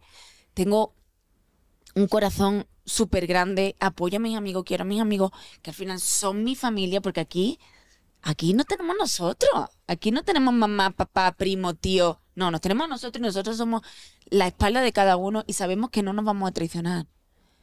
Entonces, pues sí, pero te encuentras con una realidad que dices tú, "Mm, ¿dónde está mi balance? ¿Dónde está mi centro? ¿Dónde lo puedo poner sin dejar de perder mi esencia, sin dejar de, de ser yo? Pero no, no, no- o sea, no entiendo por qué ahora te estaba refiriendo a mí. No sé qué he por, lo que tú, has- que no, ha- por lo que tú has dicho del balance, de encontrarte a uno Del mismo centro. y de ser uno mismo y de serte fiel para, para no depender de la felicidad de los, o sea, que los demás no, no alteren tu felicidad. Entonces yo te digo, a mí cuando yo estoy sola, a mí me encanta como soy, hasta que viene alguien y me dice, no, es que tú me dijiste como una vez. O sea, hay una persona que yo creía que estaba haciendo, que, que estaba creando una amistad, no es lo que tú dices, ¿no? Le invito a comer a mi casa, le acerco tal. Y un día pasa una cosa y yo quedo con esa persona y le digo a la cara lo que me ha sentado mal y le digo que esto queda entre tú y yo. Sí, sí, queda entre tú y yo. No, no. Me vuelvo, me doy la vuelta y me da una puñalada por la espalda, publicando por todos sitios la conversación que ella y yo habíamos tenido y siendo una persona mentirosa y falsa y traicionera. Entonces, el ser yo misma, el ser yo, se ve mal, porque no todo el mundo es capaz de ir a decirte algo a tu cara. A mí me encanta eso porque yo en verdad soy así. O sea, yo, Claro, porque yo- nosotros somos españolas. Claro, ¿eh? yo soy muy directa y eso me gusta. Y a mí muchas veces aquí también me pasa, ¿no? Que la gente es como, ay, señorita, ¿por qué se enojó? Eh, No, pues, hostia, pues no me has visto a mí enojada. Pero es, es- ¿sabes? es el contexto social también, Exacto, ¿no? pero a lo que me refiero con eso, lo que, lo que yo quería decir de mi centro, en ese punto es como, como yo lo interpreto, tú sé como tú eres y lo que tú tienes que trabajar es que a ti esa otra persona no te influencie por mucho que lo que haya dicho y que a ti te importe un pito lo que piense el resto. Yo sé que es muy difícil, porque yo no sé hacerlo. Ahí- te voy a matizar, perdona, Exacto. perdona. O sea, ahí te voy a matizar. Creo que vas, eh, yo coincido mucho en lo que dices y fusionando un poco lo que estáis diciendo las dos, porque ya nos estamos yendo a otro lugar, es cuando alguien te dice algo de que le ha sentado mal y tal, si a ti te resuena, es algo a trabajar. Quiero decir, porque De uno, acuerdo, uno estoy no, es- acuerdo. uno no es estúpido, uno sabe cuando también la caga, y hay veces que yo, por ejemplo, digo, pues yo soy así. Y a veces al otro le ha afectado de una manera y he dicho, vale, esto debería mejorarlo. Y hay veces que le afecta al otro y le digo, es un tema tuyo. Porque no te falta el respeto, no te he dicho nada mal, y es un tema que te ha dado en una herida que, tiene, que habla de ti, no de mí. O sea, y yo sí tengo un poco la filosofía de que lo que te choca, te checa. O sea, y también la, la- un poco la filosofía de la ley del espejo. Lo que amas del otro es lo que amas de ti y lo que te caga del otro es lo que también te caga de ti. Entonces, de alguna manera, cuando te resuena que alguien te, te hace una queja por lo que has dicho o has hecho y dices, ok, igual debería mejorar esta parte. Y, es, y también es honesto decir, ¿sabes qué? Perdona. Por supuesto. Pero ¿sabes cuál es el problema? Que a mucha gente le da miedo adentrarse en sí mismo. Porque le da Pero miedo ver que hay ya no es problema tuyo. Total. Y como tú decías, aquí es como un gran hermano que se magnifica todo y las relaciones de amistad no es lo mismo una amistad en España que una fuera de tu país. Para Como nada. que se, se crea, como que se profundiza más o, o Oh, se crea yo aprovecho que te tengo aquí y te lo voy a decir aquí en directo, Mara López. A mí me ha pasado una cosa y, y te lo pongo a ti porque eres la persona con la que más contacto he tenido de esta mesa en los últimos meses. En el hecho de, que cuando de repente, yo qué sé, estrenas una obra de teatro, se estrena una serie tuya, haces algo importante donde no va a estar tu familia. No van a estar, están en España, no pueden venir para eso. Entonces, ese peso recae en tu círculo de amigos, ¿no? Dices, hostia, necesito que vengan mis amigos a apoyarme, tío. O sea, no viene mi familia, o sea, si no vienen mis amigos, estoy solo en ese estreno, en ese, lo que sea que sea importante para ti, ¿no? Y a veces sin querer le ponemos una responsabilidad muy grande a personas que dices, hostia, no es justo, ¿sabes? No es justo que- porque el otro también está viviendo su vida, no sabemos qué le está pasando. Entonces, a mí me ha pasado. Sí, Y lo, y, lo, Lo y, lo, sé. di- y lo reconozco. Es verdad que a veces he puesto presión en amigos de decir, hostia, le estoy poniendo la presión que igual le tendría que haber puesto a mi padre o a mi madre para que me viniera a apoyar a este evento y te estoy poniendo un peso que habla de, de mí. Entonces a veces también está bien acercarte y decir, oye, ¿sabes qué? Perdona, te puse un peso, tío. Y, no y- me digas. y yo sé que te puse un peso no, no hace mucho a ti y a, y a ciertas personas y fue como de, para mí fue traumático, de hecho, fue como de, hostia, tío, necesito que alguien me apoye, tío. Y hubo un momento que me sentí solo, ¿sabes? Y dije, verga, o sea, no hay nadie, tío. Sí, lo que, mira, aprovechando esa conversación, eh, yo te digo, este, al final tú pusiste la presión, pero yo fui la que acepté la presión y fue a, apoyarte en lo que pude. Em, yo parto de la base de que no cuento con nadie. Y si alguien viene, qué bueno. Yo no sé si está bien o está Es una gran filosofía. Eh, yo no espero nada de nadie. Lo, lo he aprendido a lo largo de mi vida y si alguien me da algo, lo, lo agarro con mucho amor. Em, tú dices eso, pero qué mal, te voy a meter navajazo aquí en... Tú no viniste a mi cumpleaños. Es verdad. Y, y mi cumpleaños, Es o sea, uno sabe cuando cumpleaños tan lejos de la familia y no pasa nada, es lo que te digo. Yo al final tengo mi filosofía y digo, bueno, pues no pudo Ujú. ni modo. Me hubiera encantado que estuvieras. Y, pero yo ahí aprendí una lección y fue, no ha podido o no ha querido y no ha dicho que no. Y Claro. punto. Yo tengo que aceptar eso. Entonces, si otra vez él me invita a algo y yo no quiero, tiene que aceptar mi no. Totalmente. Entonces, yo quiero que sepas que no es como una venganza. Él no vino a mi cumpleaños, entonces yo no le apoyo. No, no. Yo en, en eso era por tiempos, dinero y cosas así, pero en todo lo que pueda, pues te apoyo. Pero también los amigos están para, para poder recibir un no y no Total. enfadarse. No, y que la amistad es libertad también. O sea, también no. tenemos que aceptar eso, igual O que en sea, una relación, Tiene ¿sabes? que haber un equilibrio, Mara obviamente. López, sí. te, amo mucho. Yo más. ¿Vale? Con, con el permiso de, de tu pareja que estará Sí, en este con- podcast. yo Quiero que sepas que te amo mucho. eh, te estoy muy agradecido porque me apoyaras ese día. Y pues es verdad que a veces uno la caga. Vamos a acabar un poco con esta sección. Quería acabar también diciendo esto aquí. Porque, pues sí, a veces también se vale decir, güey, la he cagado, ¿sabes? O sea, sí, sí fue una cagada por mi parte. Y, y te doy las gracias eh, por estar siempre ahí apoyándome. Gracias a ti. Además lo disfruté mucho y me llevé muchas cosas porque es un gran coach. Gracias. Voy a cerrar esta sección con, con- una pregunta. Me gustaría que, que empezar contigo y no sé si igual dejarla contigo, Elena, porque sé que es un tema que hemos hablado tú y yo mucho y de alguna manera creo que te va a resonar y es cómo es ser una mujer y sobre todo una mujer extranjera en México. O sea, ¿hay peligros? ¿No hay peligros? ¿Sentís que tenéis privilegios por el hecho de ser españolas en un continente distinto? ¿Cómo se vive el mundo de la mujer en un contexto como México? Sé que te he puesto ahí una pregunta súper... Em, sí hay privilegios por ser extranjera, y eso es así. O sea, no es lo mismo mi experiencia aquí, eh, tanto por ser extranjera como por mi nivel económico, eh, que una mujer... em, que una mujer que, eh, que ha nacido, pues yo qué sé, en un pueblito de Oaxaca, ¿no? Entonces, sí, sí que hay privilegio. Yo hay cosas que no me permito hacer, pero no sé si es porque hay un peligro real o porque yo me sugestiono. como, no sé, vestirme de cierta manera, eh, salir sola por la noche, aunque sea dar un paseo por mi colonia, pero no lo hago por, pues, por lo que veo en, la, en los medios, ¿no? Y yo creo que sí hay una gran diferencia en el, con cómo nos hemos criado en Europa y en España. España es un país súper, súper seguro y en general. Entonces sí que en ese sentido sí que hay diferencia. Ok. Alejandra. Eh, a mí me gusta más ser mujer viviendo en China o en Japón que ser mujer viviendo en México. Ok. O sea, sí, sí sentís que hay peligros. Yo, por ejemplo, lo voy a poner, yo soy hombre y yo hay días que voy por la calle con miedo. O sea, no es miedo porque llevo cinco años y lo he normalizado. Pero cuando viene gente de turismo y que me conoce y tal, me dice, ay, pues se ve súper seguro. Digo, ese es el tema. Que se ve seguro. Pero no lo es. Yo aquí como tal, mm, creo que es, no sé, a mí me dicen que soy un poco inconsciente, o sea, en el sentido de que yo no tengo miedo ni salgo a la calle con miedo, al puro yo a que durante este año y medio y el otro medio año que estuve en México en pandemia, pues ya son dos años que la gente me dice, cuídate, cuídate, no estás en Madrid, no estás en Madrid, cuídate. Pues ya igual sí por la noche cuando saco a pasear a la perra, aunque pues estoy con mi colonia y no hay ningún problema, sí que estoy como un poco Más pendiente, más alerta, ¿no? Algo que, por ejemplo, pues en, en Shanghái o en Tokio o en Hong Kong, cero pelotero, ¿no? O sea, Claro. absolutamente nada. Eh, y obviamente yo como mujer a la que le apasiona caminar, porque creo que no hay cosa que más me gusta en el planeta que caminar, sí es algo que, que no me gusta de vivir aquí. Ok. Pues yo me siento segura. Yo me siento bien. A mí me han robado cinco veces en Madrid y no me han robado nunca aquí. Claro, eso a mí me han depende. intentado violar dos veces en España y aquí nunca. ¿Qué te digo, Juan? Yo me siento aquí segura, me siento Claro, no, no, la tranquila. experiencia de cada quien, oye, que esto... nunca, nunca he tenido un problema, toco madera, que siga pasando así.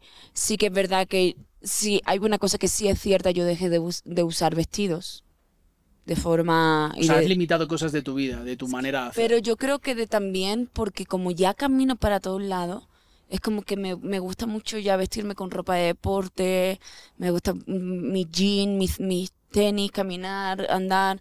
No me gusta vestirme llamativa. Sí que es cierto que cuando me arreglo me visto llamativa. Siempre voy con un Uber, comparto mi Uber, compartimos ubicación, tal, no sé qué. Pero yo nunca he tenido ningún sentido de peligro aquí en México, sí en España lo he tenido, aquí no. No puedo decirte que, que todo es segurísimo porque pasan cosas. Cada uno tiene su experiencia. Pero tú caminando conmigo, yo recuerdo un día saliendo de Antara que yo llevaba falda. Aquí hace calor, a mí me gusta llevar falda, pantalón corto y es todo un tema. Es como si no hubieran visto unas piernas en su vida. Y yo creo que Ah. justo hay tanto tabú, porque al final yo creo que hay mujeres que se resignan y dicen, pues mejor me pongo un pantalón largo. Pero creo que eso no ayuda, porque entonces es como que, que nunca hayan visto unas piernas y cuando la ven se, se A ver, locas. Mara, no son cualquiera, cualquier pierna, son tus piernas. Pe- Pero, eso, es, eso, eso es a veces hasta complicado, Amiga. lo que dicen Mara, porque incluso yo, que tengo mi pareja, que la conocéis, Vas viendo piernas. cuando a veces de repente se, se- se- no, no se viste muy así, en- en- pero a veces pues sí, y, y sé que no va a ir conmigo a algún sitio y tal, yo eh, hago un esfuerzo por no decirle nada. Primero, porque no quiero que ella se tenga que cambiar por, por mi comentario, es más por ese miedo que es mío. Entonces, como sé que es mío, digo, no se lo voy a poner a ella, ¿sabes? Pero evidentemente yo me quedo pensando como de... Verga, o sea, a mí me da igual cómo vaya, como si fuera desnuda por la calle. El problema no es, para mí no, el problema no es que vaya desnuda o vaya con una minifalda o estemos en una playa nudista.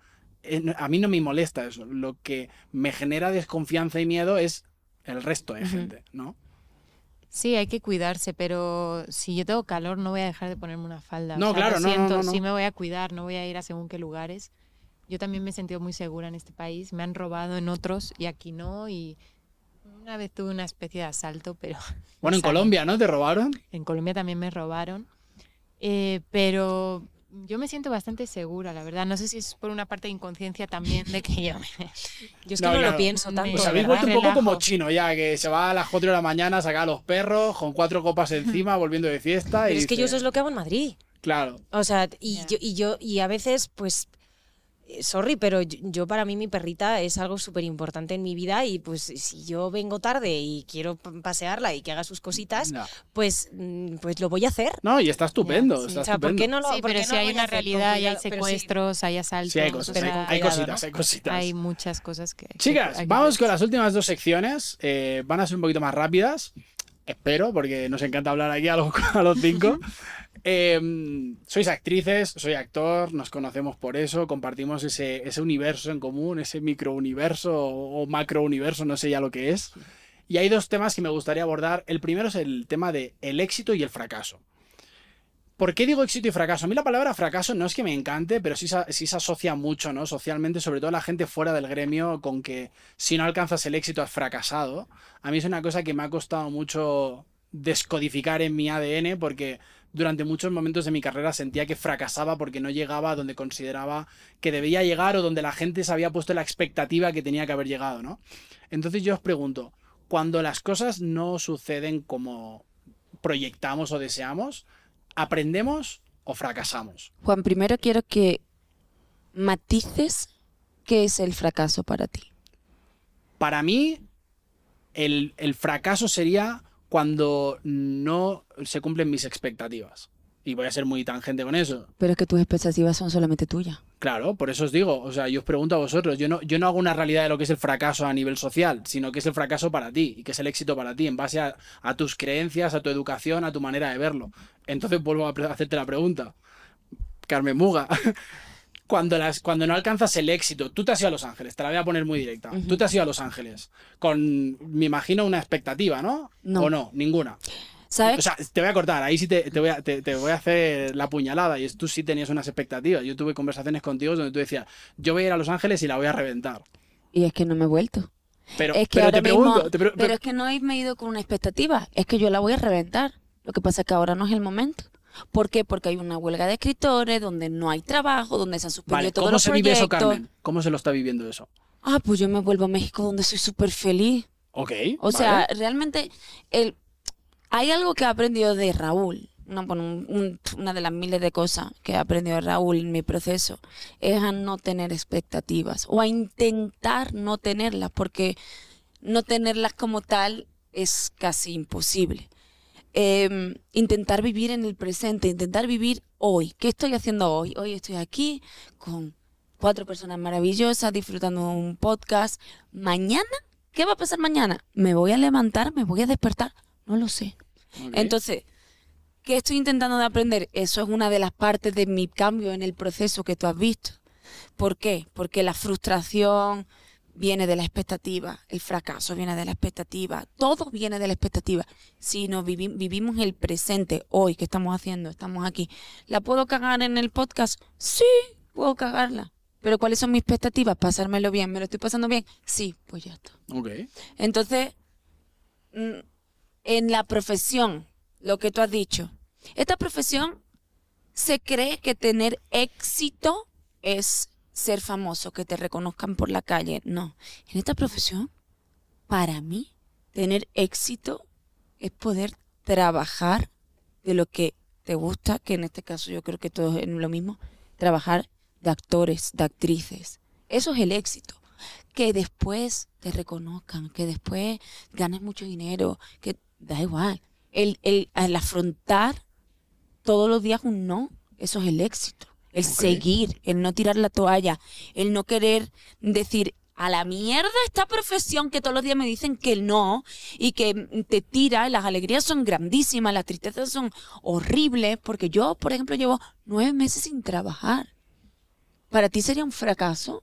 ¿O es que la vida me está preparando algo tan grande que he tenido que tener nueve meses de preparación psicológica y mental, de desarrollo personal para poder afrontar ese reto? Es que no se sabe. No se sabe, cada quien lo, lo afronta de una manera.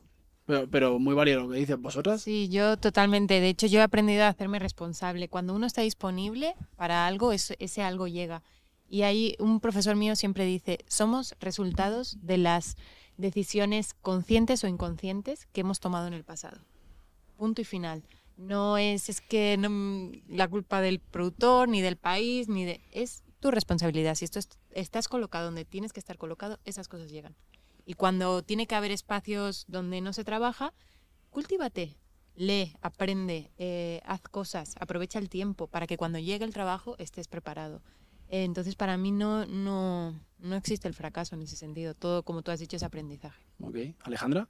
Yo estoy justamente trabajando eso. Eh, sí es cierto que como yo he compaginado siempre el periodismo, el modelaje y la interpretación, porque se ha dicho, para mí la interpretación vino como un regalo. Yo nunca quería ser actriz, no era mi objetivo. ¿no? Lo que pasa que pues me vino, surgió, lo probé, me gustó y llevo pues ya muchos años eh, trabajando también de eso. Entonces siempre cuando no estoy trabajando presentando un evento o escribiendo o haciendo un reportaje, estoy modelando o estoy interpretando, ¿no? Entonces como siempre he estado compaginando varias cosas, porque también soy muy inquieta, eh, quizá no he sentido tanto esos parones, ¿no? Y ahora que sí que he sentido más esos parones, eh, yo que soy súper inquieta, pues eh, ya estoy certificada en yoga facial y estoy descubriendo cómo la salud, que siempre ha formado parte de mi vida de una manera latente, pero consistente, pues quizás sea un nuevo camino laboral y de desarrollo personal, ¿no?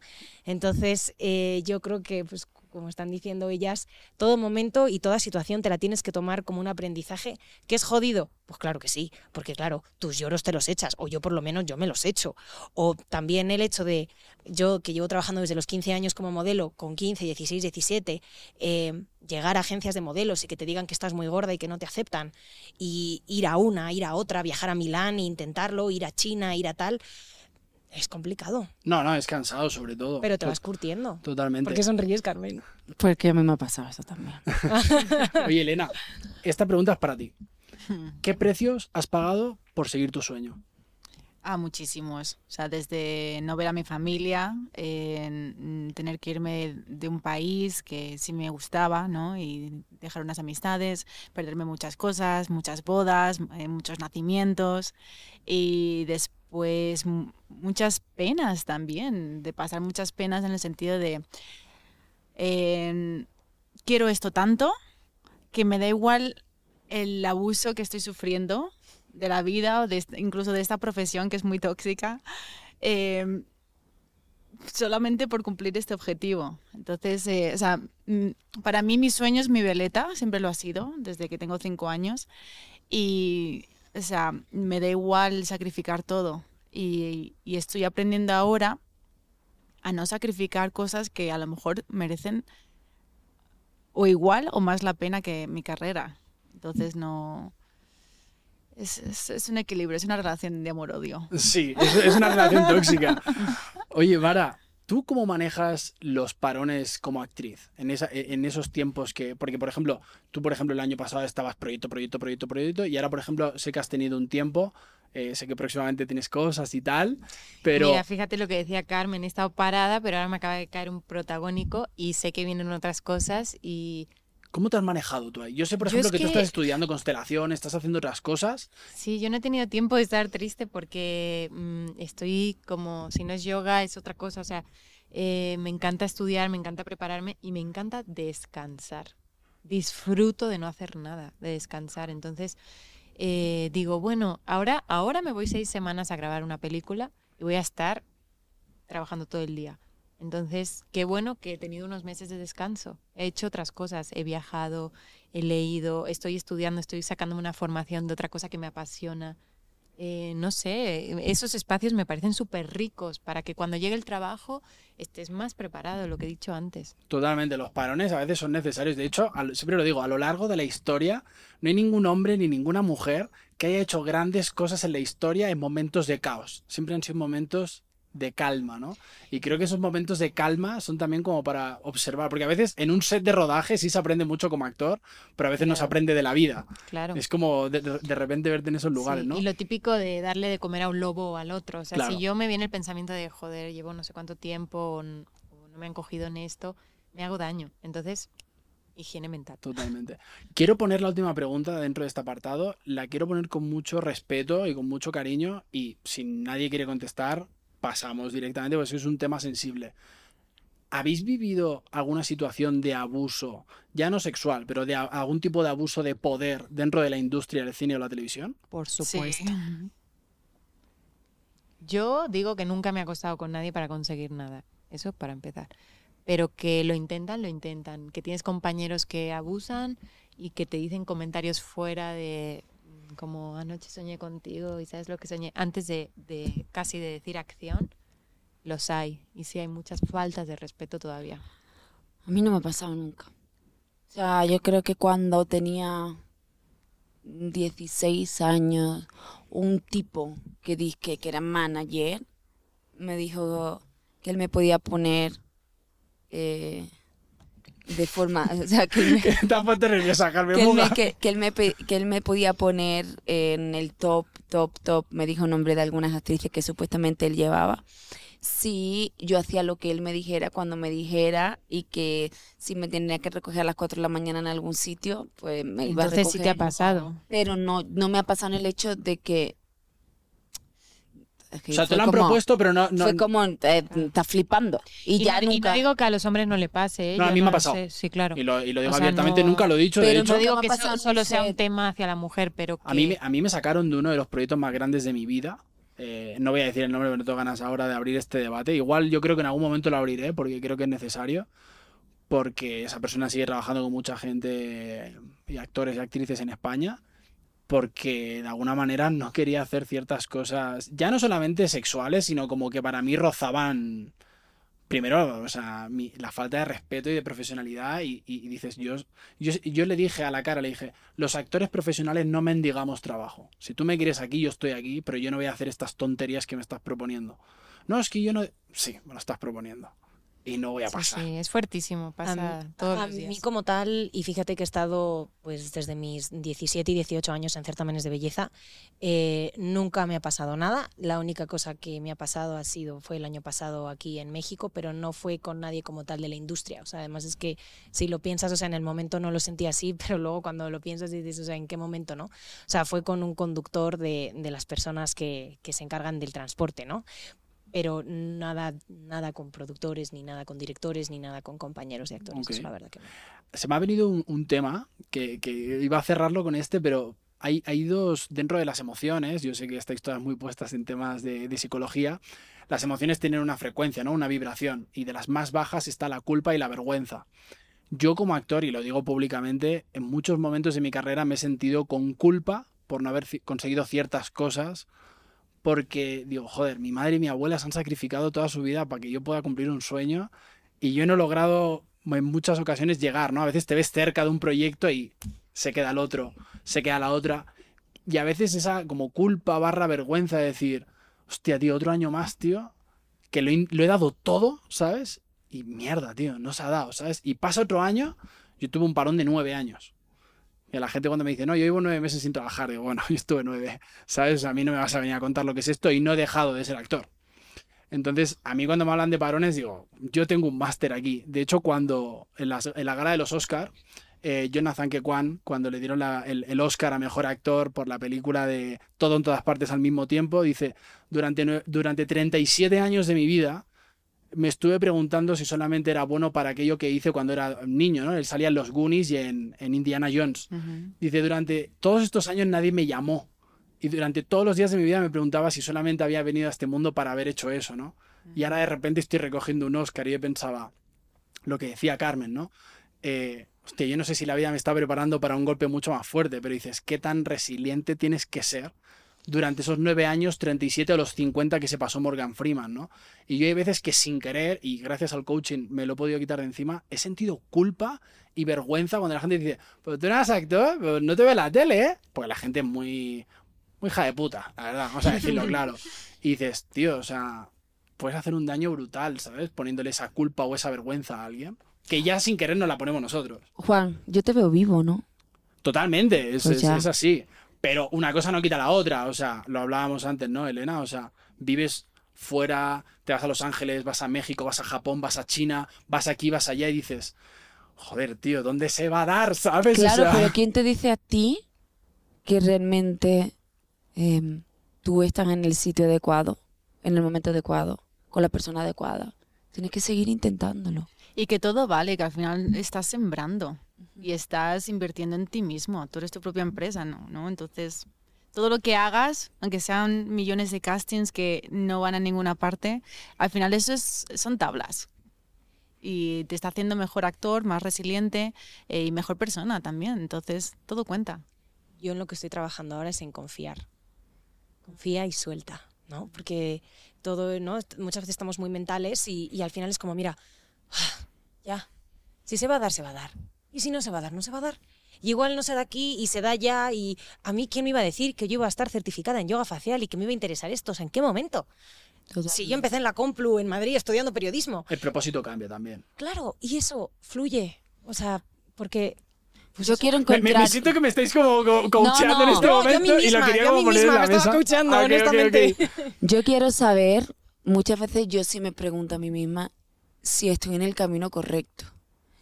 Porque sí, o sea, me vine a México, estoy muy orgullosa de mí misma, estoy muy orgullosa de lo que he conseguido en mi vida.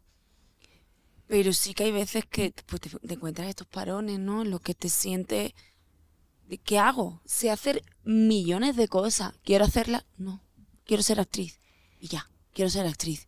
Ya no quiero trabajar de modelo, ya no me interesa. Me encanta ponerme delante de una cámara, de hacerme fotos, sí. Me, mm, ya no quiero cobrar tres mil pesos por una sesión de fotos. Ya no quiero, ya no, ya no quiero mm, venderme barata, ya no me interesa. Llevo tantísimos años, tantísimos años luchando por sobrevivir, que ya es de, Quiero "Ay, vivir, quiero vivir. claro. Y muchas veces me pregunto, ¿estaré en el camino correcto? ¿No lo estaré? ¿Cuál será el siguiente proyecto? Ahora, si Dios quiere, y espero que Dios quiera, pues va a merecer la pena haber esperado estos nueve meses. Totalmente.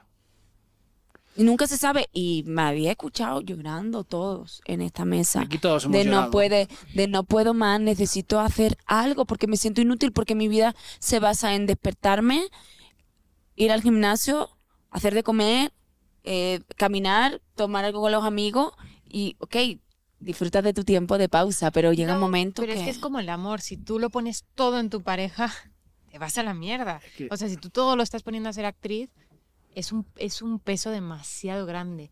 O sea, creo que, que pesa demasiado. Hay claro, que- la cosa es que no encuentro otra cosa. A, mí me pasa como a ti. Yo trato de no autocompadecerme de mí misma, ¿sabes? No De- ser de- víctima. Ajá, salirme del rol de víctima, que es muy sencillo y ahí vamos de cabeza todos cómodo. y muy cómodo. Muy cómodo. Y es como, vamos a ver, eh, yo quiero esto, vale. Mm, No solo desear, vamos a, a la siguiente acción. O sea, ¿qué- ¿cuál es la acción? ¿Qué puedo hacer para conseguir esto? No solo quiero, quiero, quiero. Eh, Esas conversaciones que hemos tenido tú y yo, Mara, yo, de bueno, cuando te decía, me he metido a hacer coaching. Y tú me decías, guau, tío, dale, ¿sabes? Y yo de repente, cuando ya estaba en el proceso, te decía, tía, métete a lo de las constelaciones, tío, que a ti te mola un montón, ¿no? O, por Totalmente. ejemplo, que tú te has metido ahora a hacer lo del yoga facial o tal. A mí, después de tantos años, me ha dado mucha vida diversificar mi talento a hacer la cosa porque Sí. me ha. Primero empezado a decir que no a cosas. Cosas que jamás decía que no a nada, ¿no? De repente me ofrecen cosas y digo, "Mm, no, me quedo en mi casa, ya tengo mis Claro. sesiones, ya para lo que me vas a pagar y no me encanta el proyecto, me quedo en mi casa, ¿sabes? Pero, Sí, no. pero es, es- es es que un si tema complicado. Tienes un amigo que te está diciendo, es que nunca me ves, es que nunca me llamas, es que. Y este te está reclamando, ¿te apetece ver a ese amigo? No, ¿O te claro. apetece ver más a un amigo que el día que lo puedes ver y tiene un ratito para un café te aporta, te Claro. llena de, de alegría, también de penas, compartes? Entonces, si estás todo el rato reclamando lo que no tienes, No, y las pues, conversaciones- es, es difícil que te llegue. Las conversaciones a veces de actores y actrices son. Wow, yo me di cuenta en mi novia, ¿no? Que no se dedica a esto y cuando nos juntamos y, y está ella, me dice. Ya me dice muchas veces, ve tú. Y es como, ve tú, ni, ni entiendo de actores, ni me sé el nombre de ninguna película, ni quiero escuchar la palabra casting o manager. Somos muy pesados. Chicas, nos quedan seis minutos, nos hemos alargado un poquitín y quiero abordar el último apartado, que es el tema del físico y la comparación, ¿vale? Eh, es un tema delicado, tenemos seis minutos, ya os aviso, ¿vale? O sea, no nos podemos alargar más de eso. Y os quiero hacer preguntas eh, muy directas, no, para no filosofarnos tanto. ¿Sentís que el hecho de ser las bellezas que sois, porque esto es una realidad, sois cuatro mujeres muy guapas, os ha abierto puertas que quizás sin esa belleza no se hubieran abierto? Sí. Sí. Siempre hay una más guapa que tú. Yo pienso que siempre hay una más guapa que tú, o sea, no creo que solo sea la belleza. Bueno, No, pero no, Porque, no estamos hablando o sea, de eso. claro. Que abre puertas, por Sí. supuesto. Claro. sí, ¿no? O sea, sí, estamos de acuerdo que el hecho de, de- de ser guapo o guapa te, te abre puertas. Luego está tu talento, que llegas y lo demuestras y tal, pero... si Después está, después está que como eres guapa tienes que demostrar más que los demás que sí mereces estar ahí. Ok. Buen punto. ¿Os comparáis con otras mujeres físicamente? Ya no. Sí, todas las mujeres. Todos los hombres también. Sobre, sobre- sobre todo con las redes sociales, con Instagram. Iba no a tocar sé. ese tema. O sea, ¿creéis que O sea, Instagram... aunque creas que no lo hagas, aunque no te influya tanto, sí lo haces de vez en cuando. O sea, O sea, ¿i- ¿Instagram crees que es el eco, por ejemplo, de la comparación? Es que yo no lo veo, Sí. yo no lo veo como comparación, lo veo como admiración. Yo cuando veo a una chica, a mí, yo sigo muchas cosas de deporte, ¿no? De chicas que tienen buen cuerpo, tal. La veo y digo, coño, qué buen cuerpo, qué, qué padre. Pues yo, también podría trabajar y llegar a, a tener ese cuerpo. Venga, me voy a poner, voy a hacer deporte. Yo es lo que iba a decir, a mí eso es lo que motiva. Me gusta mucho seguir a chicas fitness eh, porque me motiva. ¿Pero no te frustras porque no tienes el cuerpo de ella? O... No, al revés, es como en plan de, ay, venga, va, vamos. Hoy, hoy voy a hacer Pero ahora hoy sí, por hoy todo. O sea, pero- claro, pero eso te está haciendo que te compares de, hostia, o sea, mi estómago no se ve así, entonces Es que yo no voy a hacerlo para ver si, si Sí, pero por ejemplo, así, ¿no? hoy que os lo he contado y que soy una persona súper sana y que me cuido mucho, eh, hoy en la mm, pastelería que me gusta, el postre, el panecito que a mí me gusta solamente son los fines de semana y yo he ido a comprarme mi pan y seguramente hoy luego vea a la chica y diga, ah, venga. Hoy luego vuelvo a entrenar o entreno mañana, pero yo mi pan me lo he comido y soy súper feliz y yo me amo y mi estomaguito lo amo mucho. Totalmente. Yo creo que la pregunta no es eh, si no es, o sea, si, y- si- ¿De qué manera nos comparamos? Exacto, es, es compararte y ya. Es que yo, yo por ejemplo, soy súper defensora de lo natural y, y yo creo que en Instagram hay mucha mentira, ya hasta la inteligencia artificial, la cirugía, hay tanta cirugía. Yo estoy en contra de las cirugías, no se operen, quiéranse como Hagan son, por favor. Yo mira la nariz Claro. que tengo, me la podría operar, pero es la que tengo.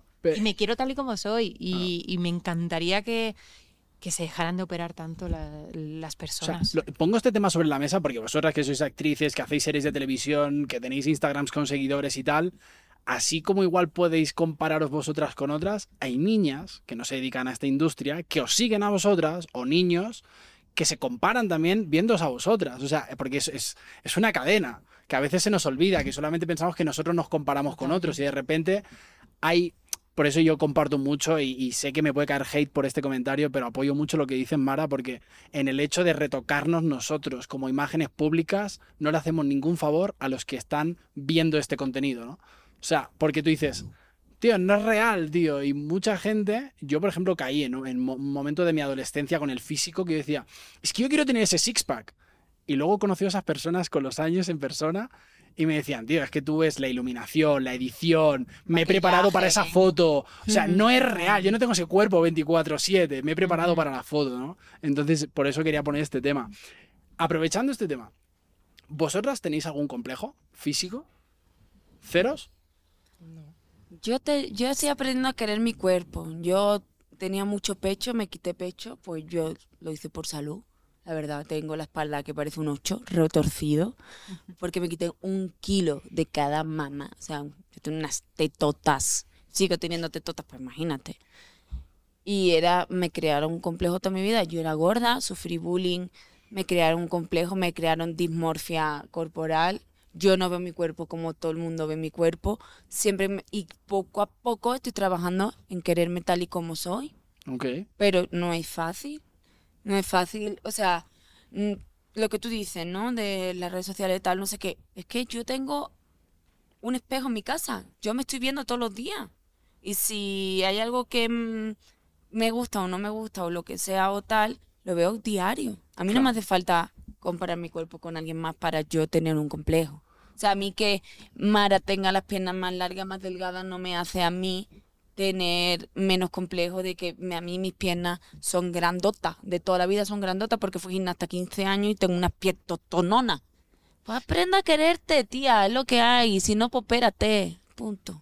Última pregunta, que ya nos pasamos de tiempo. Has tocado el tema con el que vamos a cerrar. ¿Creéis que la industria del cine, la televisión y el show business incita mucho a que las mujeres y algunos hombres nos operemos? Sí, claro. Sí, pero... Perdón. Dale, dale. Perdón. Ah, ¿no? Sí, pero yo pienso que está cambiando bastante. Eh, Sabes, cuando ves la televisión, sobre todo los comerciales y tal, ves muchísima más inclusión en diferentes cuerpos, razas y, y ves gente diferente. Yo creo que eso es muy necesario. Yo creo que eso es algo que ha empezado a introducir en nuestra vida las redes sociales, tanto para bien como para mal. O sea, Instagram es como perfección, pero TikTok es imperfección. Y yo creo que la gente empatiza más con eso porque al final es gente real. Total.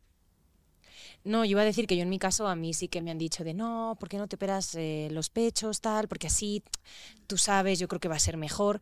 Y, y no, o sea, me encantan mis tetas y, y yo creo que van perfectas con mi cuerpo porque es algo proporcionado y punto.